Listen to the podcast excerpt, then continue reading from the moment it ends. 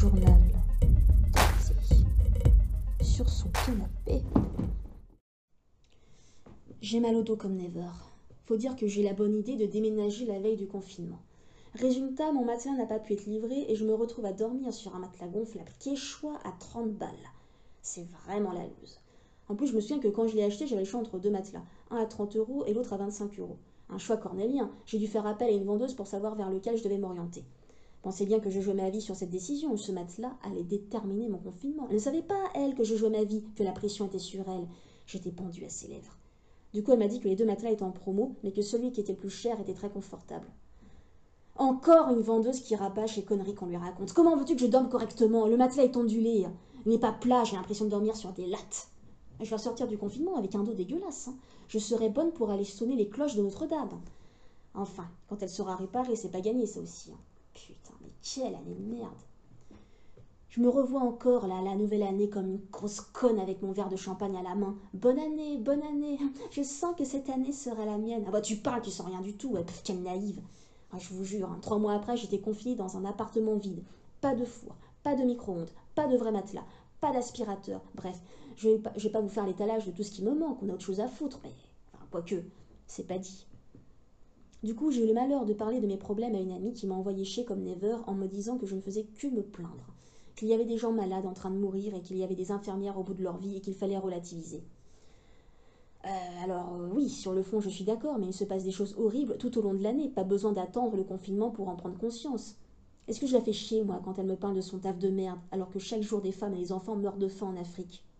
Non, parce qu'on est tous focalisés sur nos problèmes personnels. Si on devait se préoccuper de tout ce qui se passe dans le monde avant d'ouvrir sa gueule, je peux vous dire qu'on serait tous muets. C'est beau de voir qu'un con reste un con, même en période de confinement. Bref, tout ça pour dire que j'ai le dos en vrac et le moral en berne. J'ai l'impression de revivre mon adolescence où je me faisais clairement chier. Faut dire que j'étais dans un bled où la seule activité du coin c'était d'aller à la boulangerie ou au PMU. Je vous laisse imaginer l'ambiance de folie quand t'as 15 ans. Surtout qu'en plus avant le confinement je vivais ma best life. Je voyageais, je sortais tous les soirs, c'est bien simple, je n'étais jamais chez moi. J'avais réussi à trouver un rythme qui me convient et bim, tsunami sur la gueule, corona, tu restes chez toi. L'impression d'être une ado de 15 ans qui sort trop et qui est privée de sortie alors qu'elle n'a rien fait. Je vis ceci comme une injustice. J'ai l'impression que le temps est en pause et que ma vie est en stand-by. Et quand la vie est en pause, qu'est-ce qui se passe? Ben je déprime. Moi, c'est mon, activité préférée depuis ces derniers temps.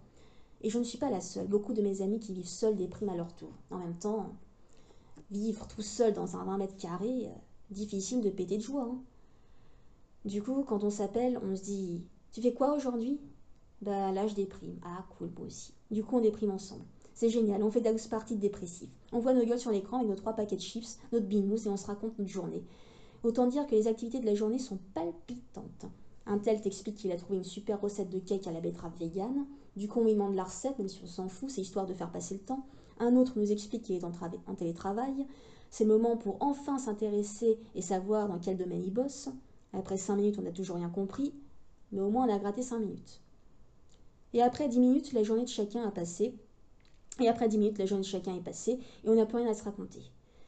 Du coup, bah, quand on ne sait pas quoi dire, euh, on parle d'actualité, hein, du déconfinement, tout ça. Hein. Le sujet qui te ramène à ta réalité de confineur, le truc qui te met en dépression. Parce que tout le monde y va de son hypothèse. T'en as un qui pense qu'on sera déconfiné en septembre, l'autre en juillet, l'autre en octobre, bref. Personne n'en sait rien, mais tout le monde a son petit avis. C'est exactement comme aux politiques.